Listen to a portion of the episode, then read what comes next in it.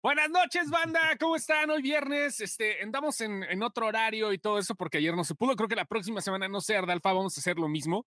Este, sí. va, va, a ser para el próximo viernes y todo, pero bueno, acá andamos puestos como debe de ser en este, el programón de Sin Excepción, gracias a la gente que nos está viendo en las distintas páginas de este honorable cuerpo de eh, pues sitios donde eh, eh, tenemos sobre todo la gran, el gran placer de ser ociosos y que ustedes estén con nosotros. En esta noche, la señorita Ardalfa con algunas molestias de garganta después de que le pegó un pipirus foru ovae, o cómo se llama lo que te dio ahí en...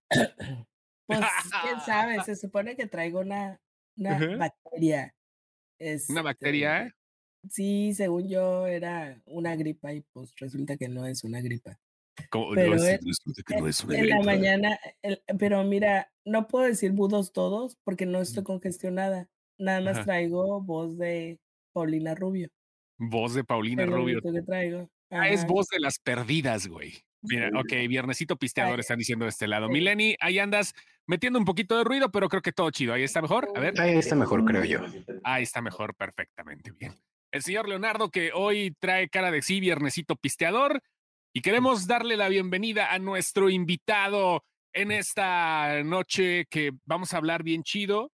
Gracias a la gente que este, pues va a ver The Last of Us al rato, o a Luis que va a terminar de ver el episodio de The Last of Us, que le quedaron unos cuantos minutos, pero de todas maneras está chido. El cliffhanger es lo que vale la pena.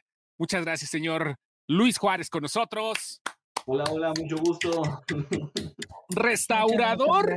A ver, es- este título, creo que ahorita que estábamos hablando fuera del aire, mi Luis, este título está muy chido porque se presta a jugar con él. No sabemos si este es su puesto, no sabemos si eso diga tu gafete de Godín o qué onda, qué, cómo te podemos decir. A ver, lo que sabemos es que eres un restaurador de películas en la Cineteca eh, Nacional. Esto es, es, ¿Es correcto eso? ¿Qué le cambiamos? ¿Qué le ponemos? Licenciado, arquitecto, ingeniero, doctor, ¿qué onda?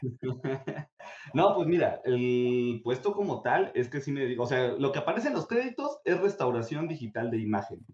Ok. Así cuando, cuando, cuando terminan las películas y aparecen ahí nuestros nombres, eso es, es así es como parecemos. La Ajá. credencial de Godín dice servicios profesionales, entonces, este, suena, suena- suena menos chido. Suena- Suena que factura aparte. Sí, Ándale. sí, sí, sí, su- suena a falta de planta, entonces me gusta más el otro, el otro título. No, pues es el que sale en los créditos. Creo que desde ahí se mueve todo, ¿no? Yo creo que una de las. eh, eh, eh, hay como que dos metas para las personas que están no al frente de las cámaras, sino detrás de toda la maquinaria que es el cine. Uno, que eh, salga en los créditos de una película. Y dos, tener su nombre posiblemente en IMDB, ¿no? Que creo que también sería así como que un plus. Oh, chécame en IMDB, güey. O sea, tu pinche LinkedIn es para posers, güey, ¿no? O sea, algo así, ¿no, Luis? Sí, sí, bueno, lo del IMDB todavía no lo Pero ahí. Ya vas. vi- Ya vi un compañero que ya agarró y de, de- de sonido, él trabaja en el área de sonido, y Ajá. ya vi que él encontró más o menos como la manera de, de- de nombrarse, porque de una u otra manera es complejo porque no perteneces a los créditos originales del equipo de producción de la película. Entonces, tu No versión existe una categoría de restauración como tal dentro de IMDB. No, tendría que haber una segunda ficha de la película, pero que diga remasterizada 2015. si no.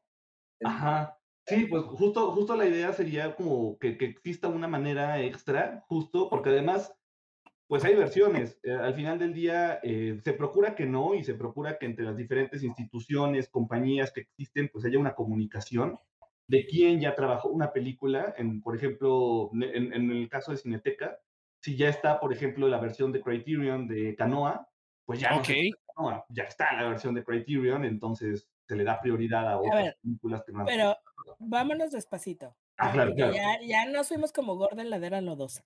A ver, primero que nada, muchas, muchas gracias porque teníamos mucho, mucho tiempo tratando de, de, tener a alguien que se dedicara a este arte, ¿no? Como tal. Yo creo que la vez pasada te lo dije, te admiro un chorro por, por lo que haces. Me parece un rescate que es bastante loable. Pero vamos al, vamos al principio.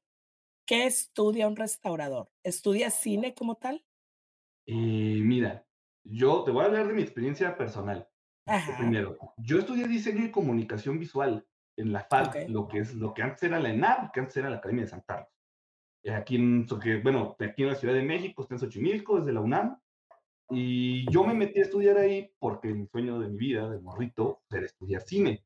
Entonces, cuando yo empecé a crecer y empecé más o menos a medir cómo era el examen para ingresar a las escuelas de cine, pues 17 años y la verdad como que sin muchas bases verdaderamente teóricas fuertes del cine, pues como que me entró la inseguridad y dije, no, no manches, no me van a aceptar. Entonces dije, bueno, en lo que veo si me aceptan o no, voy a entrar a la carrera de diseño porque tenía una materia de dirección de arte, de producción audiovisual, este, de fotografía cinematográfica y dije, bueno, si el plan de estudios tiene esto, seguro de alguna manera puedo saltar, ¿no? El, camino es más largo seguramente, pero pues igual puedo llegar. Entonces, ya cuando, ya cuando terminé la carrera, ya, ya en realidad nunca intenté al final ingresar a la escuela de cine, pero pues terminé la carrera de diseño y, este, y cuando terminé fui a hacer mi servicio social a la Filmoteca de la UNAM. Eh, llegué a la Filmoteca de la UNAM y pues les pedí justo un espacio, me leyeron ahí lo que yo había estudiado y me dijeron, ah, sí, claro, mira, este, estamos haciendo la página web. Eh, yo estudiando diseño descubrí que no quería estudiar diseño. Yo estaba ahí por el cine y, este, y lo primero que les supliqué fue que no me pusieran a hacer páginas web, porque de todo el mundo del diseño, además, este, el que más me gustado trabajo era el de las páginas web. No, y aparte de eso son bien manchados. Cuando se trata de un diseñador, lo quieren poner de webmaster, lo quieren poner para que saque las fotos. No, no, no. Las pinches agencias, si tú trabajas en una agencia o si eres dueño de una agencia y haces esas mamadas, fíjate la cola, güey. O sea, neto, es lo que hacen. Pero afortunadamente te ponen a ti. Es el típico, eres diseñador, ¿cómo que no sabes programar, bro? ¿Cómo que no sabes facturar? Debo admitirlo, no lo sé. O sea, me, sentaron un rato enfrente de, de Dreamweaver, me empezaron a, enseñar, pues, Java y me empezaron a enseñar, o sea, sí tuve materias en las que me daban las nociones, pero yo estaba contando los minutos para que terminara esa materia y empezara la que seguía, que era la de dirección de arte. Entonces, este, pues no, no, la, la verdad es que de repente si tenía que elegir qué tarea hacía, no elegía esa. Me, genuinamente descubrí que no, no tenía yo la, paciencia. Después tuve que de todos modos sentarme y aprender cómo funcionaban las dinámicas de la computadora. Tuve la fortuna de que mi maestro de multimedia era un chingón. Eh, si, algún día ve el maestro Joel esto, perdón por reprobar todos sus semestres, pero muchas gracias.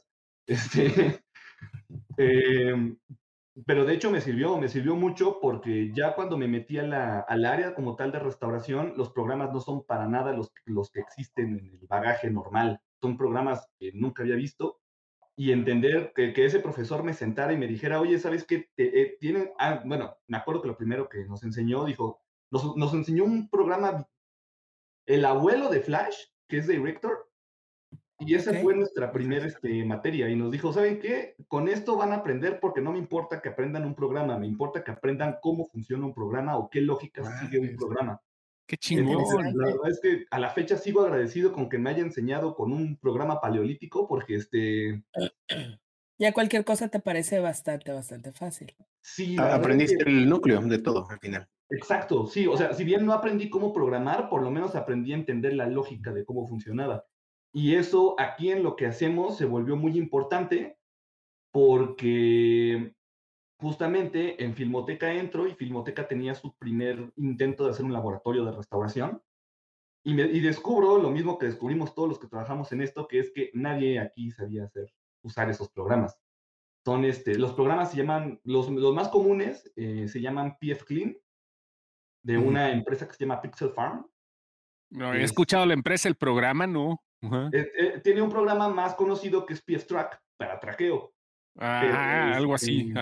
Este, sí, pero este, pero también tiene PF Clean que es para restauración.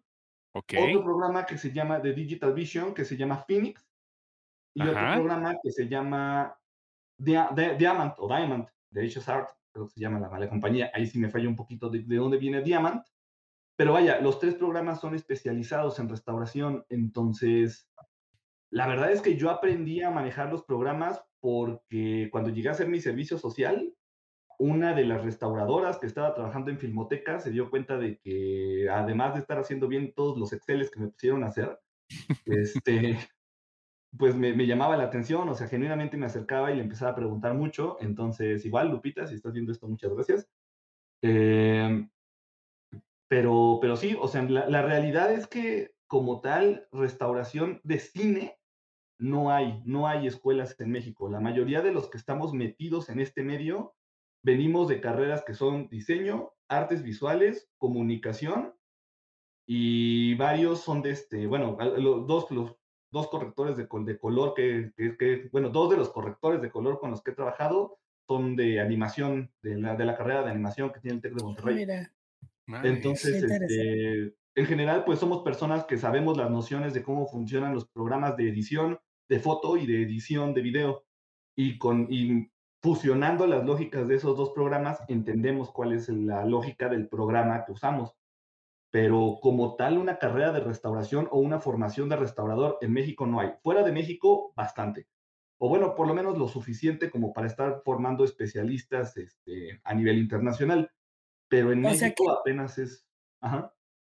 Perdón, o sea que en México básicamente es un oficio, no es una carrera, es un oficio que tú aprendes porque alguien que ya está dentro del oficio agarra un aprendiz y le dice, mira papacito, ven, siéntate aquí, le vamos a picar acá, le vamos a hacer esto, aquí tienes que hacer esto, ¿no? Es, es un oficio.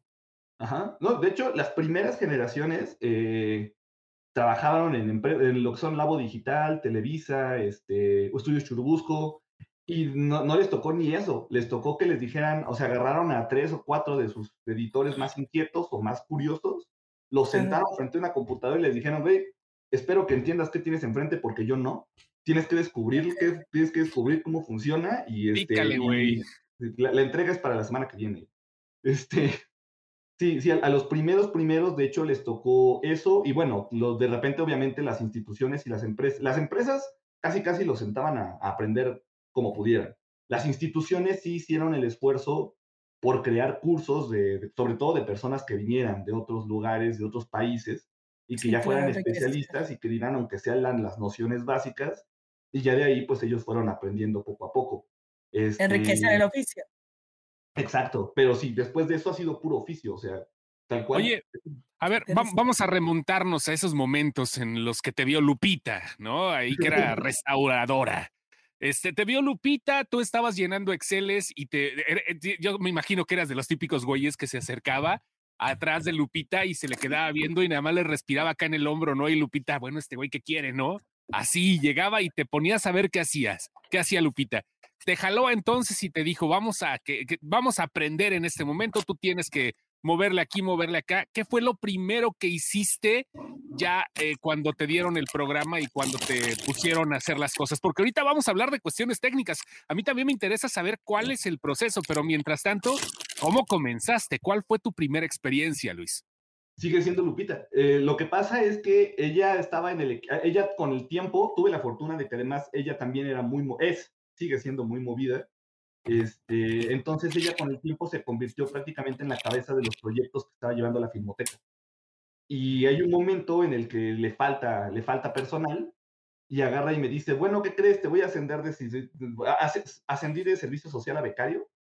y este, ¡Ay, perro! todos. y ya con lo, aprendido, ya justamente, pues me, me, empezó, obviamente, si a los demás les soltaba tres, este, tres rollos de película, a mí me soltaba medio, ¿no?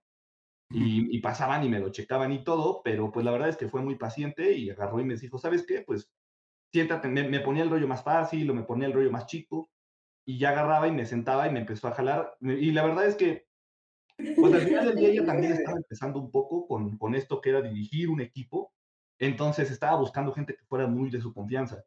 Quiero creer que eso ayudó, o sea, el, hecho de que estuviera... moldeables más, y moldeables más que nada, que no venían maleados con este egocentrismo de yo sé todo, sino que era una persona que estaba dispuesta a aprender de la mano de lo que ella le quisiera enseñar, ¿no? Eso se ve muchísimo en los equipos de, y, que, igual también yo creo que tiene mucho que ver lo que nos comentaba Luis, ¿no? Eh, no es lo mismo armarte un equipo de chavos que vienen de una carrera que es de eso, a un grupo de chavos que en su vida han hecho eso. O sea, todos van Quieren aprender a hacerlo, ¿no? Ajá. Sí, creo, que ese es uno de los detalles que más hemos comentado como con los compañeros. Eh, hay, una generación en hay una generación intermedia, quizá, eh, que, llegaron un poco por casualidad, pero cada vez es más común que se involucren personas que genuinamente están más y más interesadas ya por ser restaurador digital. Que justo, de repente hay unos que a los que más bien la casualidad los fue llevando, de todos nos fuimos apasionando en el camino, eso sí es cierto, pero muchos llegamos casi por una casualidad. Cada vez es más común que llegue alguien que verdaderamente desde antes de estar con nosotros sabía que existía la restauración de cine y que y, en qué consistía y, que ya tuviera las nociones que de la Imaginary de Trovata y Scorsese, Criterion. Hay, hay otros que no, hay otros que llegaron un poquito más como, pues sí, por, por Y aquí que venden, y aquí que venden. sí. aquí qué hacen. Oye, y entonces, ya cuando estabas ahí, eh, cuando ya te sentaste en el escritorio, eh, pues, ¿qué fue lo primero que hiciste ya hablando en cuestiones técnicas? ¿Cómo se hace una restauración? Platícanoslo en cristiano, por favor, porque yo por lo menos, ah, podría hablar por, por todos porque estamos igual, pero yo por lo menos soy ignorante eh, háblanos de tu proceso porque seguramente generaciones pasadas era diferente. Me imaginé, imaginemos una película mexicana de los 70, ¿no?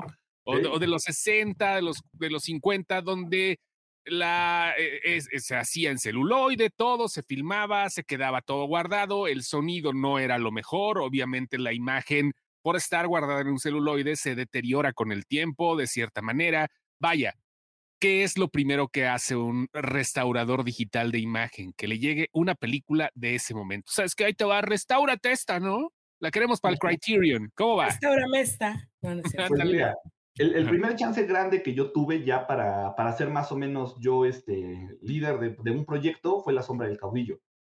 Entonces, este, lo, lo, uso porque son los 60 justamente.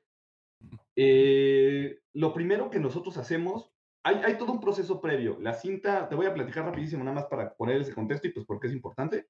Okay. Eh, la cinta tal cual sale de las bóvedas en las que están resguardadas, hay toda una investigación previa de, cuál es el material ideal, porque, bueno, lo ideal es que tengamos... Pregunta, pregunta, perdón. Sí, dale, dale. ¿Cómo deciden qué película, qué, qué película escoger? Ajá, o sea, La sombra del caudillo, entiendo, es una película histórica, este, bla, bla, bla. Pero, o sea, ¿cómo dicen esta? Hay tres factores. El primero, este, es que sea una película relevante. Hay, hay, Cineteca Nacional, en específico, hizo hace muchísimos años, un, un, grupo de especialistas se juntaron y hicieron una lista de 300 películas de la historia del cine mexicano, que son la prioridad sabemos que hay miles, ah, pero hay sí, hay, una curaduría de 300 películas que específicamente, si se puede conseguir uno de esos títulos, hay que rescatarlos por la relevancia cultural o artística que tuvieron. si nos este pasa la lista, la publicamos. No, le, he estado, tratando de, conseguir, pero son un poquito. sí, chance, y alguien tiene la lata, pero ah, sigue, sigamos. sí, o, sea, están obviamente las, la, lista esta del 94 de las 100 películas más importantes de, de, la, historia del cine. Hay una ya bien atrasada. ¿Mande?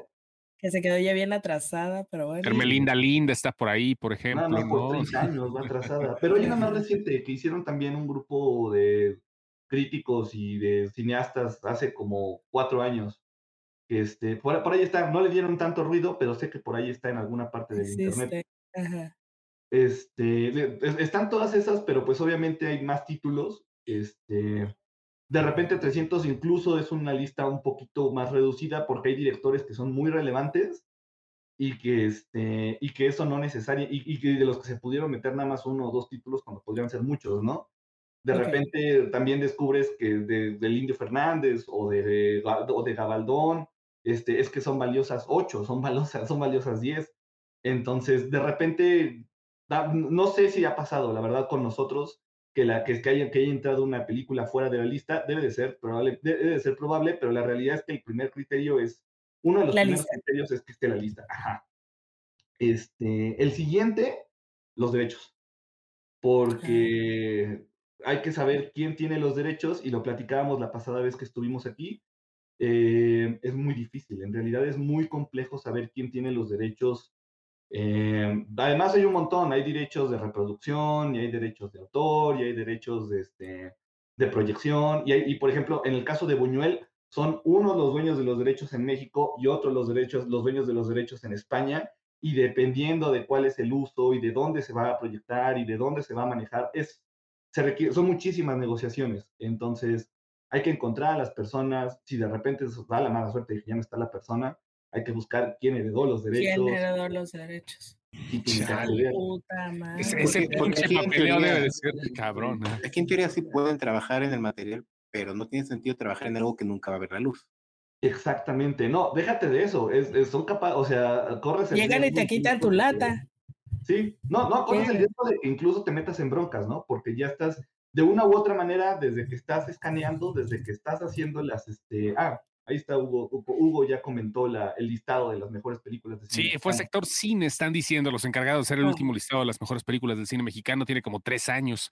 Y es que todo, cualquier cuestión, cualquier pieza de arte es subjetiva, Luis. O sea, el renombre de los directores no tiene que ser directamente proporcional a la calidad de las películas, ¿no? Es muy cabrón ese pedo. Sí, a mí me dices, escoge 300 películas de cine mexicano representativo, literal me siento a llorar. Es que es complejo. Y, ¿Cómo, escoges? Ajá, eh, eh, la, o sea, la verdad es que, pues, eso, eso lo he platicado varias veces con un compañero que, que él aboga mucho, pues, por, por salvar películas que se salen del canon, ¿no? Este, hay, el, ejemplo más claro es la relevancia, si bien no digamos técnica o cultural que podrían tener, sí la relevancia, eh, no más bien, si no la relevancia técnica, sí la relevancia cultural, por ejemplo, del cine de luchadores. Este, que, que cómo sabes si, si, están entrando todas o nada más están entrando la primera del santo y la, y, la, la, más relevante de él con Blue Demon o, o cómo sabes si está sacando toda la, o si, si está entrando o no toda la lista, toda la saga que se creó de la, de este, del huracán Ramírez, cosas así, o sea, al final del día, justo, es muy subjetivo y de repente decidir o, o, establecer cuál es la relevancia es... Sí, porque, ah, por ejemplo, agarras a, a, Humberto Hermosillo y dices, ¿cuál escojo? ¿Cuál escojo del tipo? O sea, tengo todas estas y me dices, escoge la que tenga mayor impacto cultural. ¿Cuál chingados escojo?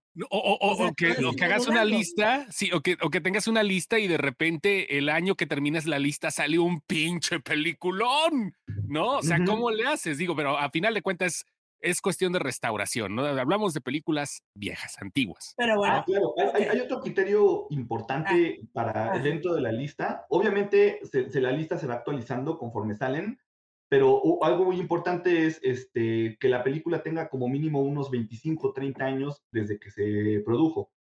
Que tengas algo que restaurar al final de cuentas. Sí, exacto. O sea, hay películas, de hecho, de hecho a veces no necesariamente significa que no tengan, que no la necesiten. Este, he eh, la película más reciente que trabajé es este, El Bulto, de Gabriel okay. 1994, ¿no? 91. Apenas va pasando los 30 años pero, por ejemplo, antes de esa trabajamos Rosa Blanca de Roberto Gabaldón y el bulto traía algunos daños más graves que Rosa Blanca. Vaya, y ahorita, y ahorita como pasa ah, con, con, lo que es eh, la moda, ¿no? De restaurarlas en 4K, de meterles eh, cosas así para que pues se puedan vender los Criterion, ¿no? Por ejemplo, de, de cierta forma, Amores Perros, ¿no? Que acaba, que la película acaba de hacer 23 años, 23 o 24, para menos tiempo. 93 y 2000. Creo que 2001. Ajá, 2000, 2001, ajá, por ahí. Pero de, ese tipo de cosas, porque la restauración también significa que debes de darle el proceso para las nuevas tecnologías visuales, ¿no? O sea, justamente va por ahí, ¿no? A ver, espérame. Hicimos un salto, un, un, brinco cuántico, espérame. ok, ya escogimos la película. Ajá. Luego agarramos la lata. Ves si tienes la lata. Ves si consigues la lata. Checar dónde está la lata, sí. Ya la tienes, ya la tienes, la tienes en tu escritorio, ahí abajo de, de tus papeles, ahí está la lata ya. Luego, ¿qué pasa? Eh, lo siguiente que pasa son unos compañeros, el compañero que se encarga de eso estudió química, este, porque, vaya, lo que, eh, uno de ellos estudió química, el otro revisador, en realidad estuvo trabajando mucho tiempo en IMCINE, y lo que hacen es revisar el material físico, eh, checar si viene degradado, qué tan degradado viene, si tiene ácidos, hongos, este, roturas. Sí, justo, es, es justamente la chamba de estar pasando así la cinta. Eh, de repente la mueven con una, con una facilidad y una presteza que uno dice. Pues ya se la sabe. En las manos, este, estaría muy nervioso, ¿no? Pero Como un bebé recién nacido cuando lo cargas por primera vez a tu hijo, ¿qué pasó? Ya después de él empieza a jugar malabares, ¿no? Lo, lo, avientas al techo y lo cachas, ¿no? Y uno dice, no, no, no, espérate. ¡Aguado! Este, exacto. las, veces que ellos nos han, son, son muy amables, las veces que ellos nos han puesto a practicar, pues se nota, ¿no? Porque nosotros que somos más digitales y cualquier error que hagamos se quita con un control Z, este, pues sí estamos así como agarrando la cinta, temblando ahí este, de miedo de no, de no regarla. Pero bueno, ellos, ellos ya están hechos, están, están este, completamente entrenados ya para ese rollo, entonces se encargan de solucionar los problemas. Cada, cada tipo de material tiene problemas posibles diferentes. Este, los, está el asunto de los nitratos que tienen ácidos nítricos, está el asunto de los acetatos que tienen ahí el síndrome del vinagre, el famoso ácido acético. Este, unos pueden tener hongos, a otros no les acerques nunca un cerillo, este, todo. Entonces, este, es justamente chamba de ellos empezar a, a, checar qué, qué, qué, qué, detalles tiene, mermarlos, no se puede solucionar la mayoría de, las, de, los casos y no se puede detener, pero al menos puedes mermarlos y puedes solucionar, puedes aliviar el material lo mejor posible y en especial eh, todas las roturas y todo eso, solucionarlas de tal manera de que pueda pasar por el escáner y no se vaya a romper o no lo vaya o no se vaya a atorar porque el asunto con el escáner es como darle una nueva proyección, ¿no? Cuadro por cuadro. En el escáner sí, va a una buena velocidad, pero de repente si el material tiene algún viene muy dañado o algo, entonces los compañeros sí empiezan a bajar el ritmo y sí hay películas que venían tan tan tan dañadas o cortometrajes que venían tan dañados, en especial entre más antiguos son, que sí nos, nos han contado que era cuadro, detén todo, muévelo tantito, cuadro detén todo, muévelo tantito, cuadro. Si el material viene súper bien, entonces pasa como si estuvieras proyectando, no, no como estuvieras proyectando, pues mucho más lento, vas a cuenta que como unos 12 un cuadro por, cada dos segundos, pon tu...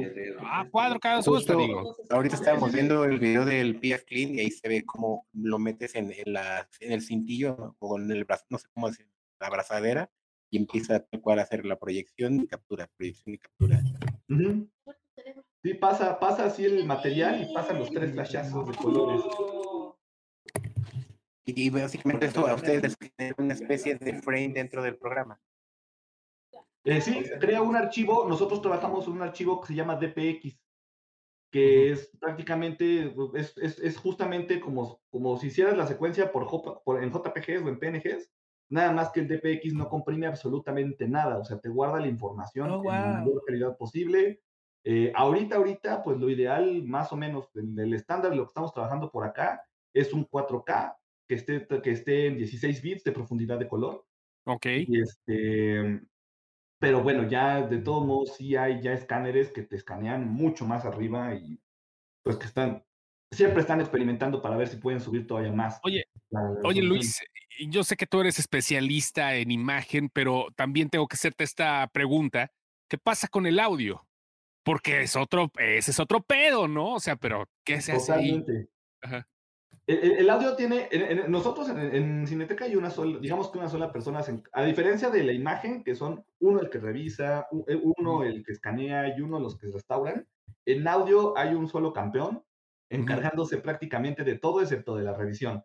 Este, de la revisión se sigue encargando la misma área, pero él se encarga de digitalizar y él se encarga de trabajar la restauración de sonido y de checarla hasta el final. Este, normal, normalmente depende mucho de con qué contamos. Si son los negativos, hay que buscar si existen por ahí los negativos de, sonido. Es muy difícil, es muy extraño que suceda, la verdad. Ha pasado, creo que por ejemplo con la restauración de, de Danzón, pues Nerio Barberis trabajó la restauración, me parece, y además fue Nerio Barberis quien había trabajado el diseño sonoro original.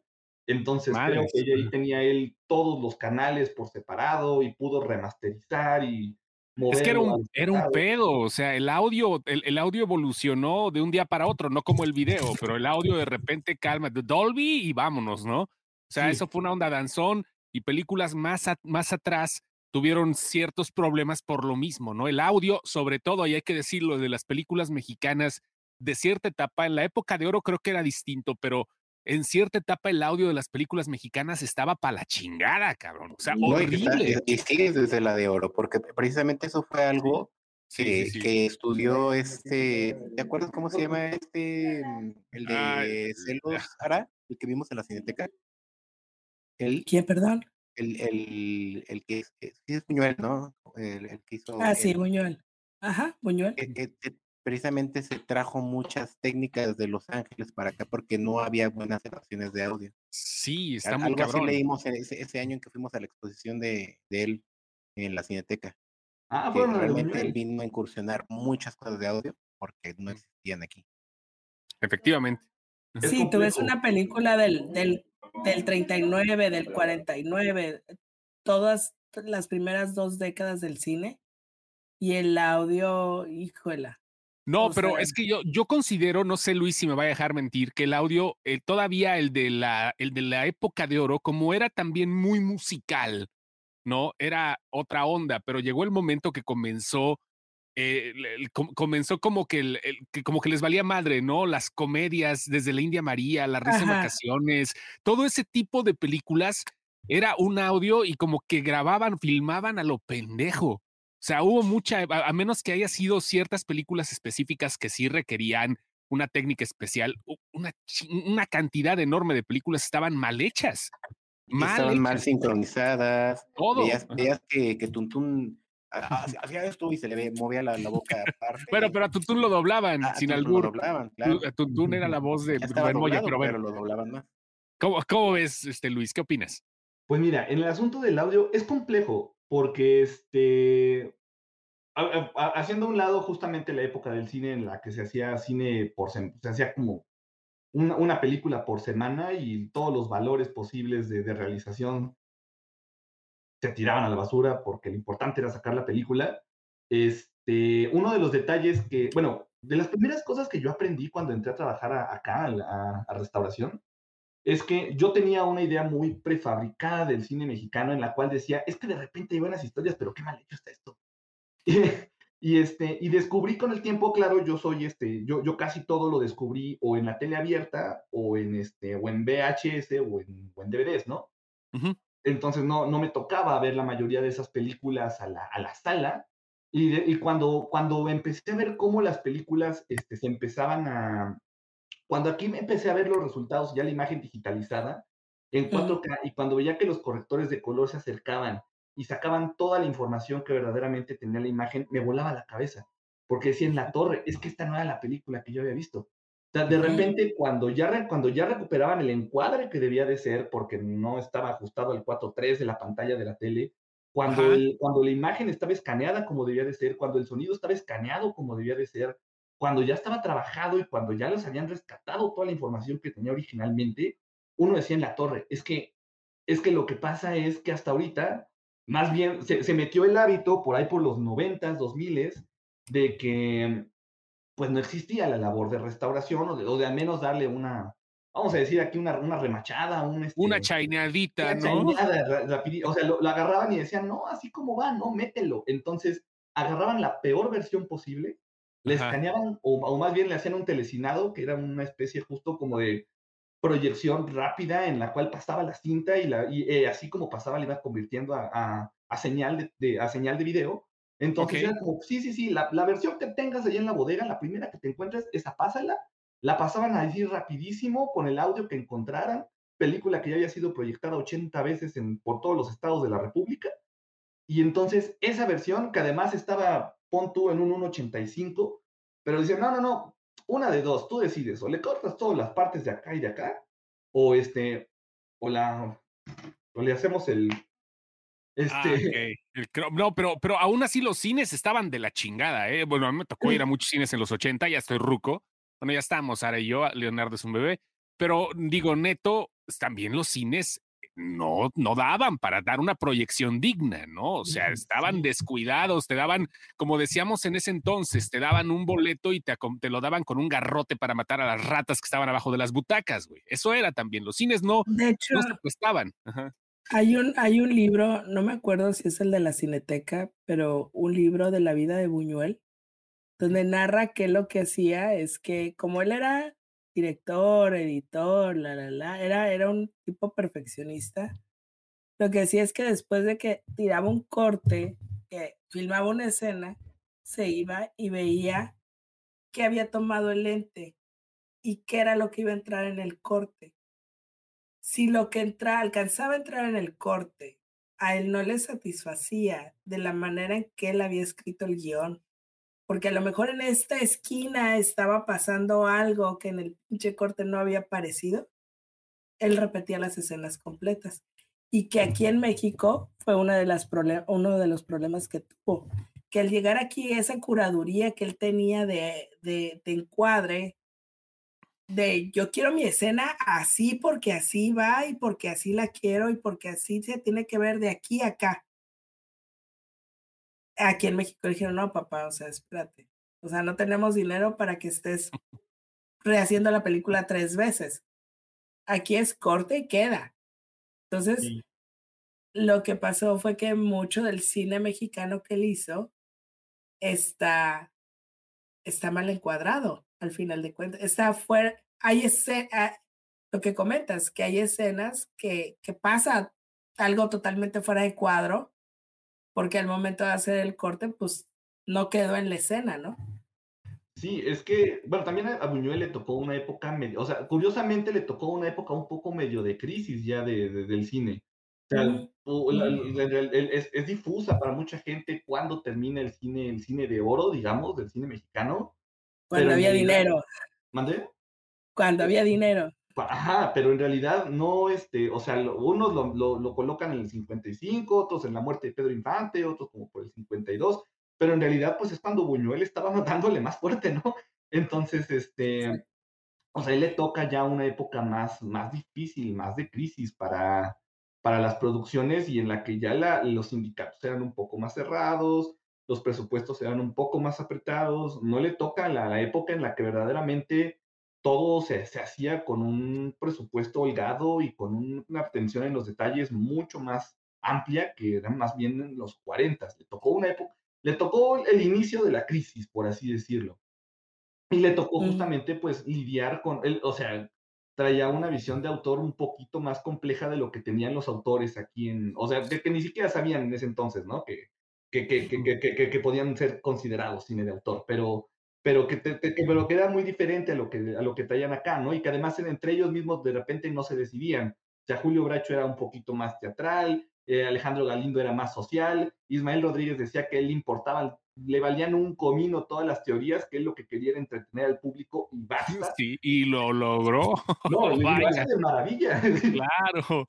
Oye, y regresando al proceso, Luis, ya tenías ahí, y estamos otra vez hablando de la maquinita maravillosa, ¿no? El escaneo y el proceso audio, eh, video. Después, ¿qué te toca hacer a ti? Eh, de hecho, ahí es cuando entramos nosotros. La imagen ya se digitalizó, ya están todos los DPX cuadro por cuadro de toda la película. Este, en ese momento entramos nosotros. Nosotros recibimos, le llamamos source scan. Y lo primero que nosotros vamos a hacer es solucionar la estabilización como no puedo usar las películas por, por no meterme en una bronca, voy a usar el celular. Este, lo primero que sucede es que la imagen tiene esta pequeña vibración. Ok. Este, yo creo que les ha tocado ver, si han visto alguna película que no esté restaurada, les ha tocado ver esa temblorina. Claro. El detalle con ese esa temblorina es que esa temblorina no es del todo natural de la película. Hay una natural de cómo, de cómo estuvo pasando el material por la cámara, pero después se agregan otras. Si es una copia, por ejemplo, en el caso de la sombra del caudillo, al momento de hacerse los, los procesos de copiado de negativo a positivo, pues obviamente están pasando las dos cintas y están corriendo a una... Ahí, sí, cuando se hacían los copiados, se pasaban a una velocidad enorme, ¿no? Entonces, la velocidad a la que pasaba hacía que justamente también existieran pequeñas vibraciones, ni siquiera voy a decir que milimétricas, o sea, nanométricas, una cosita de nada pero cuando esa cosita de nada la amplías a la pantalla grande, el, un temblorcito que el ojo humano jamás habría detectado, pues se vuelve la vibración que todos conocemos. Sí, a los tres García le pasa mucho, esa película tiembla mucho. Sí. La película de los tres García la vez y es acaso curioso porque esa ya está restaurada para por por Cinete, por Filmoteca y Claro Video. Y No, pero pero pero por las versiones que a mí me tocaron. Ajá, o sea, es un buen ejemplo porque justo ya tenemos las dos versiones. Hay, hay, justo muchas películas vas a encontrar dos versiones justamente porque te digo, de los primeros que se aventuraron a hacerlo, una, una que lo hizo mucho fue Televisa, porque Televisa tenía muchísimos derechos, en especial del cine de la, de la época de oro. Entonces, ellos fueron de los primeros que sentaron a sus editores y les dijeron, órale, canijo, apréndele como puedas. Este, quizá en un año te traigamos un especialista para que te enseñe lo que ya aprendiste dándote de topes, pero este, pero, o sea, fueron los primeros que pusieron, pero obviamente querían ritmo, no, no estaban en una no lo tenían en una visión. Curaduría. Exacto. Lo que querían era que la película se pudiera transmitir en el canal 9 ahora que la televisión digital había imperado, ¿no? Entonces, este. Pues por eso no era. Ajá, exacto, en de película, o mandarlo, subirlo a, sus, a sus múltiples intentos de plataforma. Este. Entonces no era, no era una restauración como tal, más bien era ahí sí era una chaineada y entonces no se ponía tanta atención a los detalles y justo es más fácil que la película vibre, eh, los artefactos de los que ahorita les voy a platicar. Eh, entonces justo, eh, por eso les digo que a veces también es cuestión de, hay muchas versiones de repente de, restauraciones. De hecho, de Caifanes está la, la, versión de la Cineteca y hay una versión de Televisa y hay una versión por ahí que no sabemos de quién es. este, o sea, es, es just, ese es justo el detalle, ¿no? ¿Cuáles son, las, ¿Cuáles son los orígenes de las múltiples versiones que uno se puede encontrar? Por eso también es difícil que nuestros créditos al final aparezcan en IMDb, porque tendría que aparecer. Porque hay muchos. Exacto, o sea, tendría que ser versión de la restauración de la Cineteca del 2023. Eh, porque, por ejemplo, igual, ¿no? Caifanes tiene una corrección de, una versión de una corrección de color que se hizo en 2017, cuando cumplió 50 años y se presentó, creo que en Morelia. Y otra versión de corrección de color de, de, hace un año. Entonces, son, son muchas versiones y por eso es complejo que aparezcamos ahí. Este, una lana, güey. ¿No? Una lana, güey. Vas a ver si no aparece. a ver si no aparece. Sí, a ver si no aparece. ¿Cuánto, ¿cuánto, ¿Cuánto es el proceso, supongamos, quitando la, la eh, onda de la química y demás? Cuando tienes una lata de película que ya está lista para poder ser procesada, ¿cuánto se tarda un, eh, el equipo de restauración en hacer este trabajo? hemos, lo hemos pulido. Yo me acuerdo que había una película de, del 2010, que estaban trabajando en 2017 con la que tardaron ocho meses, que no era tan viejita, era de los ochentas. Y el cambio, por ejemplo, nosotros, Caifanes, la logramos sacar en dos meses. Este, o sea, hemos, hemos, ido puliendo tiempos, y, pero por ejemplo, están, o sea, no es lo mismo Caifanes que cuando teníamos el negativo original, no venía tan madreado porque el negativo se conserva prácticamente, se, proyectó, y bueno, más bien se hicieron las copias porque nunca se proyectó y se guardó. Ah, por ejemplo, La Sombra del Caudillo, que sabrá Dios qué versión teníamos, porque era evidente que era la copia de la copia de la copia de la copia que sobrevivió en el sótano de sabrá Dios quién. Entonces venía mucho más este, estropeada y, no, y a la fecha no he podido medir los tiempos. Yo calculo que tardamos como unos cuatro meses y medio, cinco, no puedo decirlo porque se atravesó la pandemia. Empezamos en febrero del 2020 y se fue todo al caño y luego trabajamos otra película que, tenía contrato y que tenía financiamiento. Este, que ese es el tercer factor de los que les decía hace rato para decidir cuál se restaura, que es el que esté en la lista, que tengamos los derechos o que sepamos quién tiene los derechos y esa persona acceda. Y el más importante, que alguien pague. Eh, que alguien pague la restauración porque pues es carita.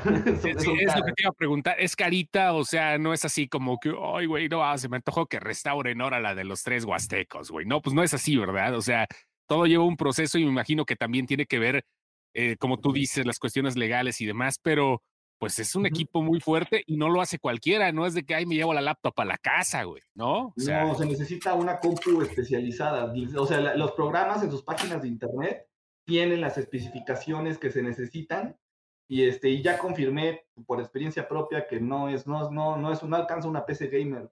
Entonces este eh, sí se necesita una computadora bastante potente con, con tarjeta de video con con este con discos duros externos. Este nosotros incluso tenemos un site en el cual está todo conectado por fibra y este, las compu, o sea, no trabajamos ni siquiera con la memoria interna porque la memoria interna está dedicada únicamente a los renders y todo el, todo, el, todo el guardado de la información en realidad está conectado hacia el site específico, es, es, es, una, es, el, laboratorio, el, armado del laboratorio es complejo. Está muy bien hecho aparte. Sí, sí, no le dedicaron un par de, un, un, buen par de años al, al, armado del laboratorio, entonces, este, ¿Cómo cuánto sale una restauración? Así como que. Así bajita la mano de cuates, güey. De cuates. Y yo quisiera restaurar así como ensayo de un crimen, así como que. Ensayo de un crimen ya está restaurada. Ya, sé, ya está restaurada, pero tú. eh, yo calculo, mira, ahorita más o menos coticé hace como un año una restauración, solo la digitalización en Churubusco de una película estaba saliendo más o menos en medio millón de pesos. Es un varito, es un varito, ¿cómo no? ¿Cómo no? Es un varito y a eso falta la digitalización del sonido y todos los procesos de restauración, el de corrección de color, los restauradores digitales. Yo creo que... Por, llegar y que les diga, dame una copia digital, pásame esto de a un CD, es medio millón de pesos. Sí, de, hecho, por, por, un CD, pues te van a dar un tratamiento más, más sencillo, porque no necesitas todo el, el detalle pero digamos la pura digitalización sin que se le haga corrección de color ni nada, así el puro scan, que es lo que nos llega así virgen, digamos, eso es más o menos como, como medio millón. Obviamente hay escáneres más baratos y hay opciones cada vez más y más y más baratas. Entre más barato, pues obviamente vas perdiendo calidades, vas perdiendo resoluciones, vas perdiendo, pero eso ya es este, pues ya son riesgos que cada quien va asumiendo, ¿no? Hablando de riesgos, este, eh, eh, ¿qué pasa? ¿Ves en unos cinco años que inteligencia artificial pueda echarles la mano, cabrón? O sea, como ahorita está, no es que esté de moda, es que ya valió madre esto, cabrón. Cualquier cosa ya es con inteligencia artificial. ¿Tú crees que en algún momento también pueda funcionar para restaurarme esto, chat GPT? A la verga. Pues mira, yo así como lo he estado viendo, la, la, inteligencia artificial con la que nosotros trabajamos, de hecho, ya es bastante inteligente. Este, o sea, nosotros Igual, lo, primero que hacemos es, digo, estabilizamos la imagen. Nosotros necesitamos, para que estabilizarla, encontrar, normalmente lo que estabilizamos son los bordes, porque es lo que vio la cámara. Entonces, no, podríamos falsear una mínima vibración, pero sería, sería falso. O sea, la verdad es que no podemos decidir qué de todas las inestabilidades que tiene sean la original, porque no sabemos. O sea, pasó el escáner, pasaron las copias, si es que hay copia, pasó la cámara, entonces lo que hacemos es dejar la imagen fija, lo más fija que podamos. Y para eso, por ejemplo, nosotros necesitamos un contraste. Em, sí, entonces necesitamos, le agarramos y le decimos, ¿sabes qué programa? Ayúdate de este contraste y eso es lo que necesitamos que dejes fijo. Entonces, hasta ahí normalmente necesitamos encontrar el contraste en los bordes. Si hay, si hay movimientos de cámara o si hay mucha acción, este, pues, ¿no? 20, cuadros por 20 cuadros vas estabilizándolo, pero, pero a veces es la toma fija y te agarras de un contraste ahí con una pared y ya la armaste.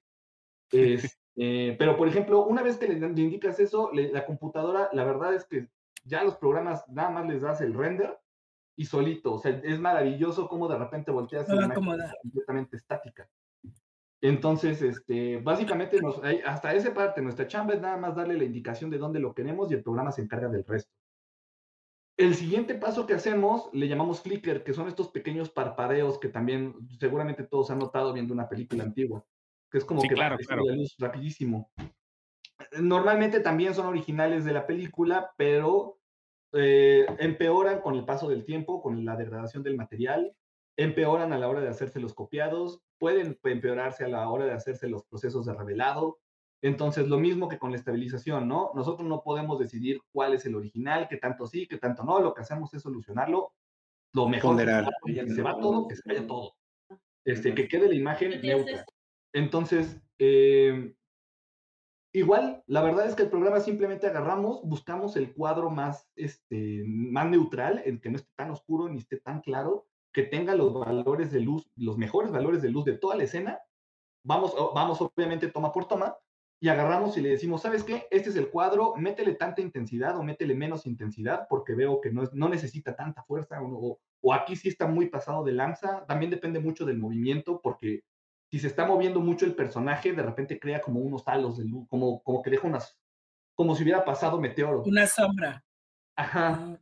Entonces, eso, eso ya se llama artefacto, o nosotros le llamamos artefacto, que es cuando creamos información digital que no debería de estar en la película.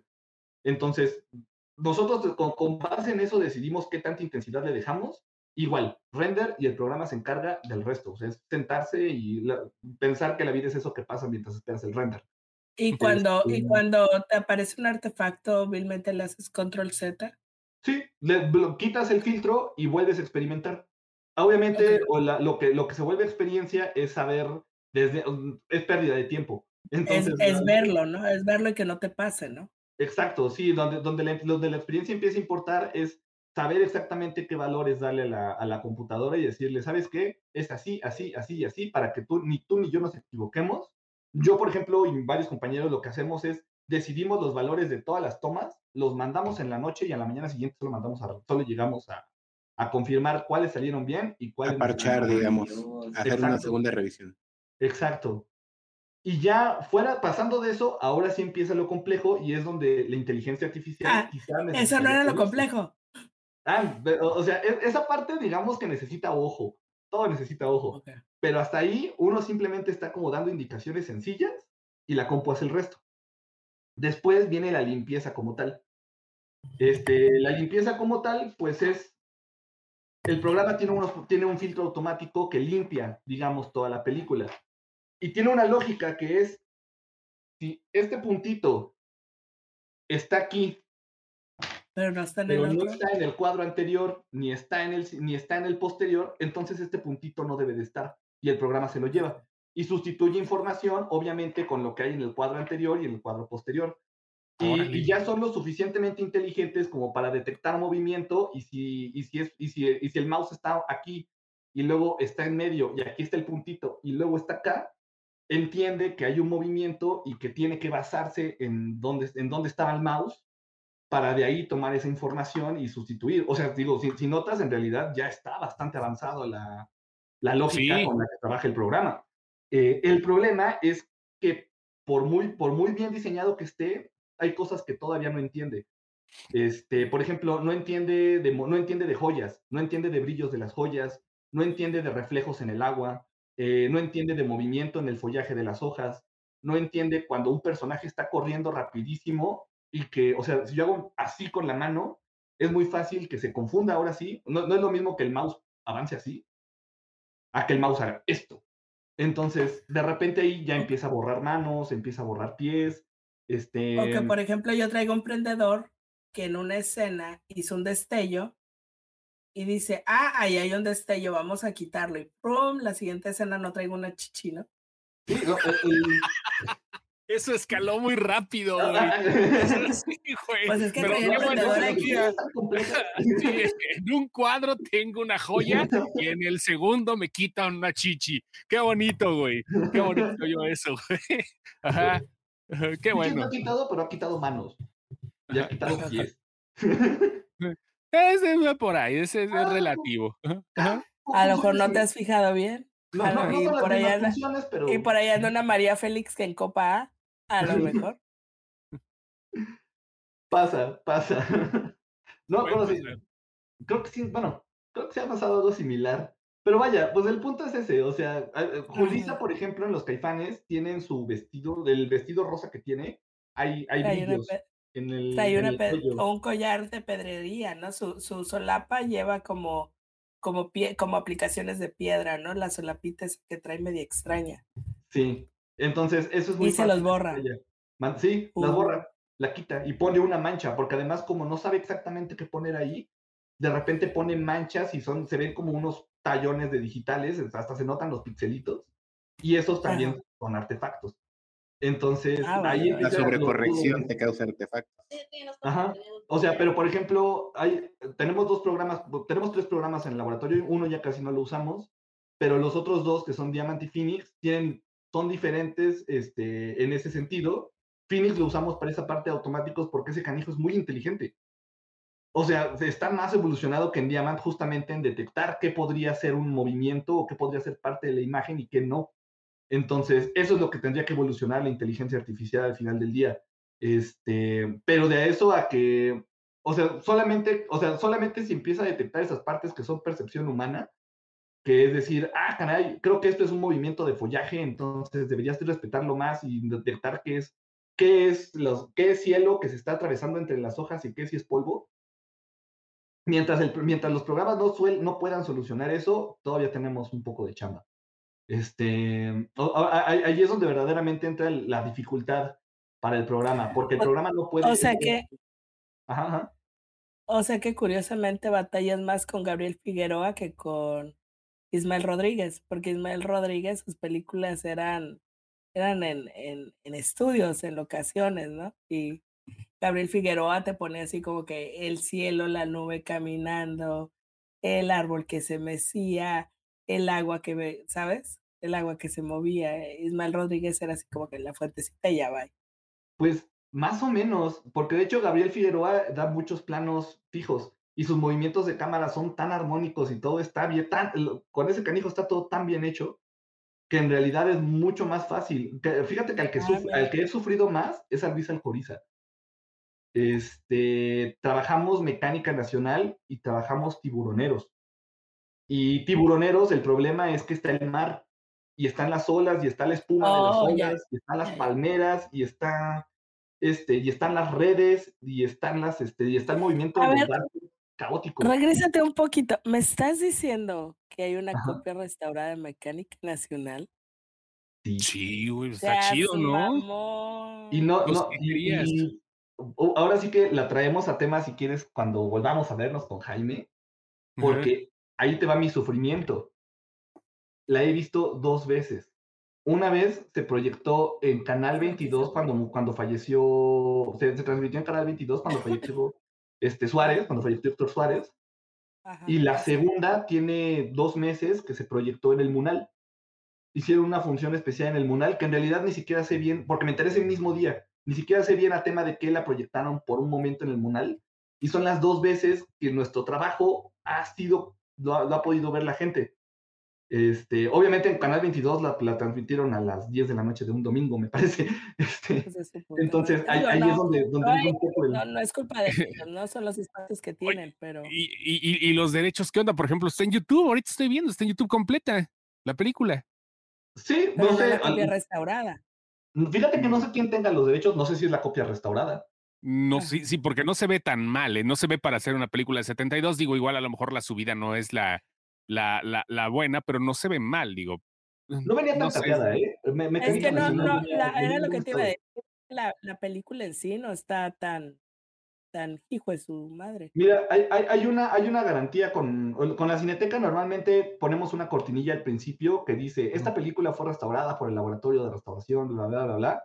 Sí he visto dos películas que, se, que alguien coló a YouTube no, sí, sí este está, sí no, no es la restaurada, ¿no? La restaurada estoy viendo ahorita un avance de Procine CDMX oficial, se llama la página. Y es, una, es un tráiler nada más y sí se ve la restauración. Sí hay diferencia, claro. Mucha. Ah, ah fíjate, ahí me pasas luego el, el, link justo de esa. Porque sí, justo mi, mi pesar es que yo de Mecánica Nacional terminé bastante enamorado y este y, es solo un tráiler, ¿eh? Ahí dice, ahí está el logo de Cineteca Nacional. Creo que pues también, sí, ahí sí se ve la restauración sin pedos, ¿eh?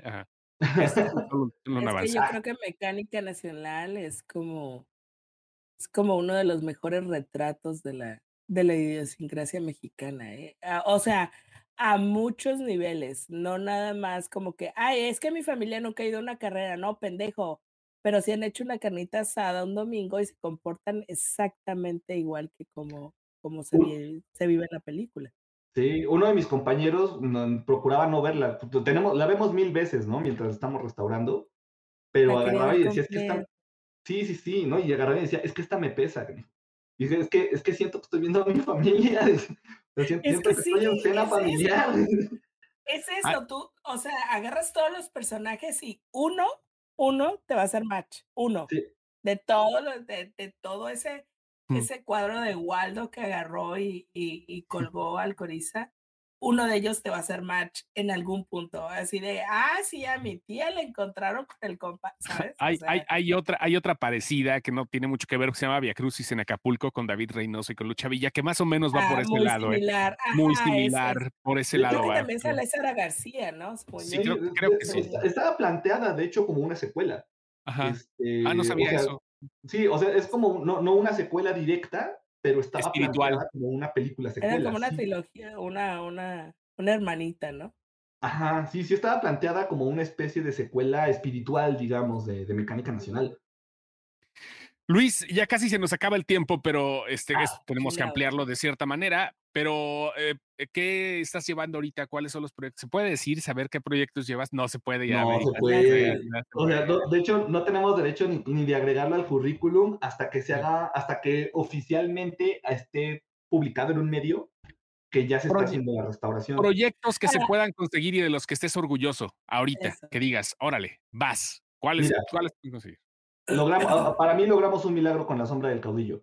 O sea, para mí la manera en la, la- la cantidad de información y de, de imagen que se rescató en la sombra del caudillo a mí me encanta y estamos muy orgullosos de eso porque además fue una película que, o sea, pareciera que pareciera que está salada. O sea, además sobrevivió a la pandemia. Este, la restauración sobrevivió a la pandemia. Entonces, ese es el logro que fue en cuestión de ponernos de acuerdo, de, este, de, de- organizarnos. Se cruzaron muchas cosas, además de, de laborales, del equipo humanas, porque, porque había una crisis. Entonces, este, creo, creo que lo que logramos ahí, en medio de todo eso, está sensacional. Los ¿Y caifanes esa- es mi película. ¿Dónde la podemos ver, la, la sombra del caudillo? La estuvieron proyectando en la Cineteca, tuvo un ciclo. Eh, me gustaría decirles que, que se suben tarde o temprano a algún lado, pero la verdad es que es, es que es que no, no sé, que, o sea, es, todavía es difícil que tengan un lugar al que puedan ser accedidas una vez que el Cineteca les da un ciclo de proyección. A veces las transmiten en televisión cuestión- abierta, pero Sería cuestión de que Cineteca tuviera su propio stream Sí, y su propia librería. ajá, y se ha buscado, o sea, la verdad es que sí se ha Sentí pensado. que de se me mojé. Me mojé nomás de pensarlo, se los juro. No, pues igual se puede pedir, ¿no? Ya me acuerdo, justo Jaime Rosales, que nos acompañó en el podcast pasado, eh, maneja la parte de plataforma cine donde está la sala virtual de la Cineteca. A lo mejor, si mucha gente se junta, pueden pedirla que la proyecten ahí, ¿no? La sombra del caudillo está en YouTube remasterizada, dice remasterizada en HD. Ah, mira, qué interesante. Está Puede YouTube. ser, hay una versión de la Filmoteca. Ajá, seguramente es la de la Filmoteca. Esta la subieron, no, no trae fecha de cuándo fue subida, pero está restaurada, se ve en HD, efectivamente. Ahí Sí. está, se ve en HD. Ajá. La- la- mira, si, te vas, si te vas hacia el final y en las montañas no se ve nada, o sea, en el final en las montañas se ve todo negro, no es nuestra versión. En las montañas, al final se ven las montañas, vamos a ver. A ver, este, después de que llega al carro.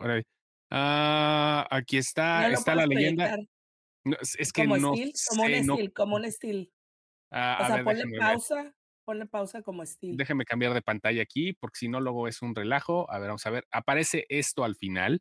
Vamos a nada más a darle la, la proyección. Permítame un segundo. Vamos a darle compartir pantalla y le damos aquí. Ahí está. Esto aparece aquí. Este, en 1990 se estrenó al exhibirse con PRC. ¿Es la de ustedes? Esa es, la, esa es la cortinilla que les digo que nosotros subimos normalmente. Ajá. Miren, es- está ahí en YouTube, la película completa. A ver, ¿Qué regresa un poco a la última, a la última escena, un poquito. A ver, vamos a regresa. regresarle un poquito. Ahí, ahí está, ahí Ahí está. está la ahí última está. escena. Ahí está. No creo que pase nada. No, sí, sí tiene bastante información. O sea, un poquito más atrás, más, más atrás. Ajá.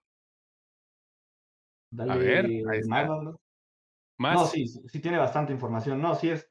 ti- Tiene, le cambiaron el formato, le hicieron varias cosillas ahí. Tiene, tiene bajón de No, y sabes qué, ya ves, ya ves a la persona, porque yo me acuerdo que cuando vi esa película, encontrarlo era como, como, encuentra el gato. Sí, Ahí está. pásate por ahí como por el minuto 35. Minuto 35. Vamos a ver por acá. Ustedes me dicen. Án- ándale, por ahí. A ver, ahí más. está. Mira, si tú notas, tiene ese rollo es de, los, es de los rollos más cateados que hemos tenido. Era una lluvia de rayas, era pura rayita lo que había ahí. O sea, de hecho, es una... Ahorita, tras toda la remasterización, eh, restauración, se le sigue viendo en la cara todavía. Sí. Sí, sí, no, el, el trabajo que hizo la correctora de color, Adri, si estás viendo esto, mis respetos, este, No, el, el, trabajo que hizo la correctora de color con la sombra del caudillo es una bestialidad. Por eso, por eso yo creo que es de lo más, este. Y para la cicatriz de, López Tarso. Qué genial está. Sí. Regrésate a ese perfil, ahí está, la cicatriz. Mira, él tiene una cicatriz en esta parte de aquí, que es muy obvia en, en sus películas noventeras, pero no tanto en esas. Ahí la, ahí la tiene. Ahí tiene su cicatriz. Sí, es la de ustedes, ¿verdad? Es la nuestra. Es la nuestra. la, cortaron, el formato no debería ser ese, es un formato más cuadrado, entonces tiene cortada información. para poderla subir, me supongo, ¿no? Tómala. ahí está ya para que vean. He, encontrado varias, en realidad. Este. Ahí luego me las paso por, por mensaje. Búscalo en YouTube, güey, no seas huevones. No, no, le digo a Luis, no, es que dice Luis que luego se la, la por Telegram. Pues, no, sí, sobre todo las hemos encontrado en YouTube. Este, ¿cómo, cómo, ¿Cómo sucede? Pues la verdad es que no lo sabemos. Yo me acuerdo, por ejemplo, que estaba él. Estaba la película de él en YouTube. Estaba en una muy, muy buena copia. Y este, y ahora que sacaron la restauración, la busqué y ya no está, y ya no la encontré en ningún lado. Ya no, no la pagué el maldito de VIX, nada más para ver si él la tenía ni putos. Yo la tuve que ir a ver a la cineteca porque tú me dijiste lo difícil que era de encontrar. Pues de hecho, el caso que a mí más me ha sorprendido, no sé si sigue allá arriba, pero hay un rumor, o es, una leyenda en realidad, porque no es cierto, está la leyenda de que la fórmula secreta de Rubén Gámez está desaparecida. Este, la cineteca tiene los, no solo tiene los negativos originales, sino que ya fue escaneada, ya fue digitalizada y se le hizo la corrección de color. Y este. Y no, no, no, fue restaurada, nada más se le hizo la corrección. Pero el detalle es que ya la vi una vez en YouTube. Creo que también ya la bajaron, porque pues, lo más natural es que si alguien la encuentra, pues se vaya. No, sí está. Sí está todavía en YouTube. Sí, ah, pues, la, fórmula Sin restaurar. sí, sí, sin restaurar. Tiene digitalización y creo que una corrección. Pero no, ese es tequila. Ah, ok. Ah, perdón. La, fórmula secreta. No, no, perdón, perdón, perdón. Entonces, ¿qué le di? Sí, perdón, sale tequila. No, la fórmula secreta no está. Sí, no, justo, lo, lo, más natural es que, de hecho, a ver, súbete hasta arriba. Ah, no, nada más es un... Sí, no, lo, lo, más natural obviamente es que la película pues se vaya, ¿no? Si, si se detecta que, es que está allá arriba en internet, pero este, pero sí, sí, sí, sí hemos descubierto este, versiones de nuestras restauraciones arriba en la... En, YouTube es lo más normal. Seguramente en la piratería debe de estar en algún torrent o en alguna, pero pues no, no me, no me he echado bien el clavado, para ser honesto, para ver si, si algo de lo que tenemos está ahí arriba. Lo que sí sé es que, este, pues sí, hay, hay, películas que son más complejas. Mira, por lo menos ahorita ayudó para que les diera justo el ejemplo de, de La sombra del caudillo. Para mí es de los trabajos que más, este, pues que más, que más, que más, orgulloso estoy. Eh, me gusta mucho el resultado final, me, me, gusta mucho el equipo que creamos ahí porque duró hasta, que, hasta el bulto. Entonces, todas las películas que están en ese tramo, que, que trabajamos La Sombra del Caudillo, trabajamos Caifanes, trabajamos Rosa Blanca y trabajamos el, este, trabajamos el Bulto, es, era un equipo bastante unido y la verdad es que ahí este, todas esas las creamos en una sola línea con un estilo de restauración, digamos, en el que estábamos procurando tener unos estándares de calidad muy chidos y la verdad es que sí estoy, o sea, de, de esas cuatro voy, voy muy orgulloso. El bulto es la copia que se, que se proyectó en la Cineteca hace como tres, cuatro meses. Eh, hubo una función de, hubo, hubo, una, función de, visualización para medios y eso. Todavía creo que Meritzel eh, planea hacerle un estreno más fuerte. Eh, creo que lo está ah, guardando ahí para, para, una fecha en especial. Pero, pero sí, sí hubo una función específica a las 11 de la mañana. la fecha. Yo, eh, sí sé cuál es la fecha. Porque hace, hace unos días estaba revisando esa película precisamente. Sí, el, el, bulto tuvo una función abierta, digamos, a público, pero fue a las 11 de la mañana de un jueves, me parece.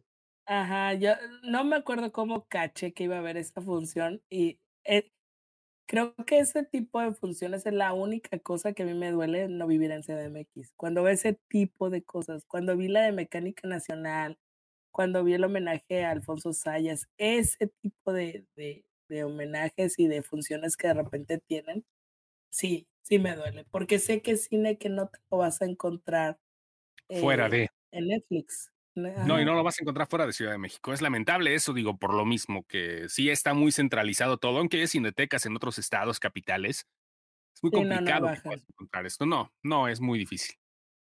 ¿Ah? Pero Yo tengo la esperanza que... ahora que abrieron cine en la UABC aquí en Mexicali, que lo abrieron como carrera de cine como tal, empiecen a traer más proyecciones, porque ellos tienen una sala de cine muy pequeña, pero hacen unas muy buenas proyecciones, unos muy buenos ejercicios de cine.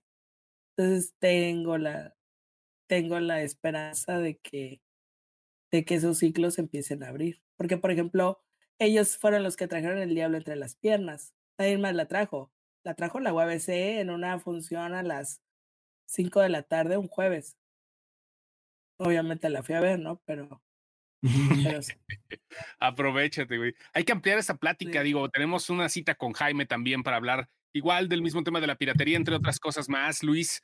Pero hay que ampliar esto porque todavía quedaron muchas cosas. Hay, hay que ver si nos prestan, si nos dan foro en la Centeca para que tenga acá el porte mamoncillo tomando cafecito y todo. Pues dígale a Jaime también, ya venga. Dejen ahí una, mesita junto al cubo. Ándale, una mesilla por ahí para que se arme todo. Como comentario para Game Excepción, los albañiles también ya la restauramos. Sí, claro, o sea, es que esto, esto va para todos los géneros, o sea, no, eh, no sé cuánta, no, sé si puedan este, restaurar el macho biónico, ¿verdad? Pero de todas maneras sí debe ahí andaba, Ahí andaba pidiendo que restauraras Vacaciones de Terror, Trampa Infernal y Terror en la Montaña. Esa es la señora de la Rosa. Sí, Es la única que iba a pedir ese tipo de cosas.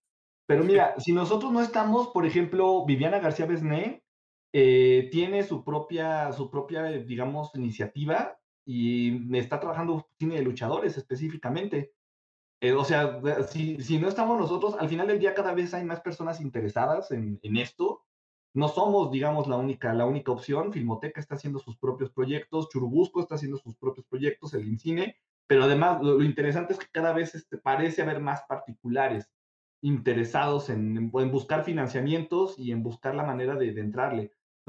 yo creo que lo más interesante sería buscar la manera de volver esto, no la industria, pero una pequeña industria. Porque al final del día, si la restauración, así, bueno, respondiendo a una pregunta que teníamos hace rato, yo calculo que una restauración, si ya tienes tú el equipo y ya lo tienes instalado y nada más te está llegando la chamba de, oye, restaurame esto, pues yo calculo que la restauración debe de andar como entre el millón y medio y los tres millones. ¡Jala eh, madre! Sí, o sea, no, no, los traigo yo en la cartera. Es barato. no, no, no, es, es una... Es, tenemos, tenemos que hablar de eso en el próximo programa, Luis. O sea, los canales de distribución directamente, ¿por qué se financian este tipo de cosas si a lo mejor no resultarían redituables? Criterion, que es una colección de cine específicamente restaurado para el mercado casero. Un montón de cosas que quedan, pero ya lo veremos, yo creo que más o menos como para, para el mes de abril, para llegar a hablar de la segunda parte de este programa de restauración, el cual nos ha dado un chingo de gusto tenerte por acá, mi querido Luis. Yo, mientras tanto le quiero dejar tarea a mi querido Luis para que nos siga ya por privado y, nos preparamos. Yo, yo eh, hace cuatro o cinco años estuve trabajando en Claro Video y vi que tuvieron como 50, 70 películas remasterizadas. Y ahora con lo que me dices de las shineadas, tengo yo la duda si nomás les dieron shineada o si de verdad es remasterizada. Es que una cosa es remasterizar y otra cosa es restaurar. No lo digo yo, pero no lo dice Luis, pero lo digo yo, es muy diferente. Sí, sí, Entonces, ya me gustaría que Luis entre. A lo mejor no se las va a echar, pero. Vele la cara, güey, no puede decir nada. Vele la cara, cabrón. Yo, yo sí lo puedo decir, Luis no puede. Una cosa es remasterizar y otra cosa es restaurar, es muy diferente. Ya, ya, vemos O sea, estas películas las pensaron por Remini y ya. Son, son, remasterizaciones sencillas, de hecho, bastante sencillas. Este, Claro Video, Claro Video tiene muchísimos títulos y lleva un rato ahí este, buscando o, en diversos, este, en diversas iniciativas privadas, privadas más que nada, obviamente, porque son las que, las que, las que pueden estar con la carga de trabajo, porque es, es un, es, una, es un tesoro de One Piece que está que ha hecho, que ha, que ha provocado justo lo que el tesoro de One Piece por ahí, por el medio. Entonces, este, justo, justo la, la, la, cosa ahí es lo que, como el que les comentaba hace rato, ¿no? En realidad es, la intención ha sido un poco más de, darle salida comercial. Y pues imagínate, o sea, solo, ¿cuántos, cuántos dijiste? 70, ¿no? O sea, solo, o sea, nosotros vamos avanzando lo mucho, dos películas por cada dos meses, tres meses. Cuando yo salí en, en 2019 ya llevaban 48 y el, y el objetivo creo que eran 70. Mm, tiene, tiene más sentido, pero pues sí, digo, nosotros en Cineteca, restauración en forma, en forma, pues hemos hecho como ocho en cuatro años. Entonces, este. Sí, no, no, no se compara nada. Sí, el, ritmo es otro, el ritmo es completamente otro, pero pues, eh, si no mal recuerdo, están, bueno, sí, sí creo, no, no sé si me meten en la bronca, según yo están trabajando con una empresa que se llama Terminal. Entonces, este, pues Terminal tienen ahí su, su prestigio en, en, cómo manejan las cosas. Eh, es hasta o sea, está bien hecho, está bien hecho, pero no es una Sí, está muy bien hecho. La no es el mismo proceso. Pero no es una restauración. Vamos a ponerlo así, es una remasterización, pero no es una restauración. Muy bien hecha. Que, que, por ejemplo, la, de los olvidados que me tocó ver en la cineteca fue algo impresionante al punto de verle los pelos en las patas. Los pelos a Estela Inda. A Estela Inda. No, es que si te, si te tocó trabajar la, la, restauración que hicieron la Imaginary Ritrovata, la Imaginary Ritrovata es es, yo creo que de las cinco instituciones más importantes a nivel internacional. Pues la vimos ahí en la cineteca, la vimos en la cineteca, ¿no? Iba la, la, vimos en la cineteca. Sí, sí si, les tocó la, la, versión del Imagine Retrovata, es, es una bestialidad la, la restauración. esas personas, lo, lo, poco que he podido contactar con ellos, híjole. sí, cuando se está lavando las piernas, Estela Inda, que se está poniendo así. El pelambre. se le ve se le ve el cabello en las piernas. Hasta, se, hasta se le ve, hasta, hasta la versión que venía en Blim, se le logra ver. Creo que fue también, la pasaron de ahí. Televisa seguramente compró esos derechos de la película restaurada, porque en Blim pasaron Los Olvidados. Bueno, se podría streamear Los Olvidados y se, veía, se le veían los pelos de las patas a Estela India. Televisa tiene, tiene, parte de los derechos. Y de hecho tienen una página, que si me olvida un poco cómo se llama, Fotogenia, fotograma, fotograma, no, no es fotograma, tiene una página específica en la cual durante la pandemia se dedicaban una, una, una semana a la vez a, a, streamear las restauraciones que ellos tenían de las películas restauradas que ellos tenían. Entonces, sí tuvieron ahí los, la versión restaurada con, con, el, con el apoyo de Filmoteca, Cineteca y Imaginary Trovata de Los Olvidados. Este, me parece que, creo que, no me acuerdo si ya estaba Río Escondido, parece, no, Río Escondido está con TV Azteca este, con Grupo Salinas. No, no me acuerdo qué otras películas tuvieron, pero tuvieron varias. fotográfica, no dice por aquí Hugo Maturano. Fotográfica, sí, exacto. Gracias, Hugo, gracias. Gracias, mi querido Hugo, que también estuvo muy, anduvo muy este, incisivo hoy, qué chido. Gracias. Hugo, Hugo. es un erudito, o sea, lo, tengo el gusto de conocerlo personalmente. Espero no, no, no, te, no te apenes o me, o me, o me reclames ahorita por este por WhatsApp, Hugo, pero Hugo es un, eh, ahí, ahí, lo pueden encontrar en, Twitter y es, un erudito del cine mexicano, no tienen idea. Este... dice, no, fue enamorada. Luego, luego, pues ahí jalamos a Hugo también, ¿no? Igual para, Huguito, estás invitado, de todas maneras, se, ve que sí le sabes, o sea, se ve que no, no le andas inventando, así que ya veremos luego qué onda, porque si hace falta, hace falta platicar con gente que sepa, nosotros somos, solo somos unos pobres ignorantes de tres pesos que andan unos borrachos al aire. Sí, unos borrachos. Salud, maestro. Mi querido Luis. Qué bonita página, ya entré, qué bonita página, ¿eh? No la conocía. Sí, fotográfica es muy bella y Y, y, todavía, ¿eh? Todavía de repente suben versiones restauradas ahí en fotográfica de, de las películas que ya llevan trabajadas. Entonces, mm, es, es, una buena página para tener en, contemplada. Perfectamente bien. No, ya, Santo ya, Dios. Santo Dios, ya me quedé sin dinero. Bueno, estamos entonces en eso, en lo que ahora se queda sin lana. Este, nos vemos, mi querido Luis. Gracias, Lenny. Gracias, Ardalfa. Gracias a la banda que estuvo. Gracias, Hugo. Gracias, Patti. Gracias, Juan Gabriel. Saludos a Edgar, a todos los que estuvieron acá. Se lo lavan. Bonito fin de semana. Bye. Descansen. Bye.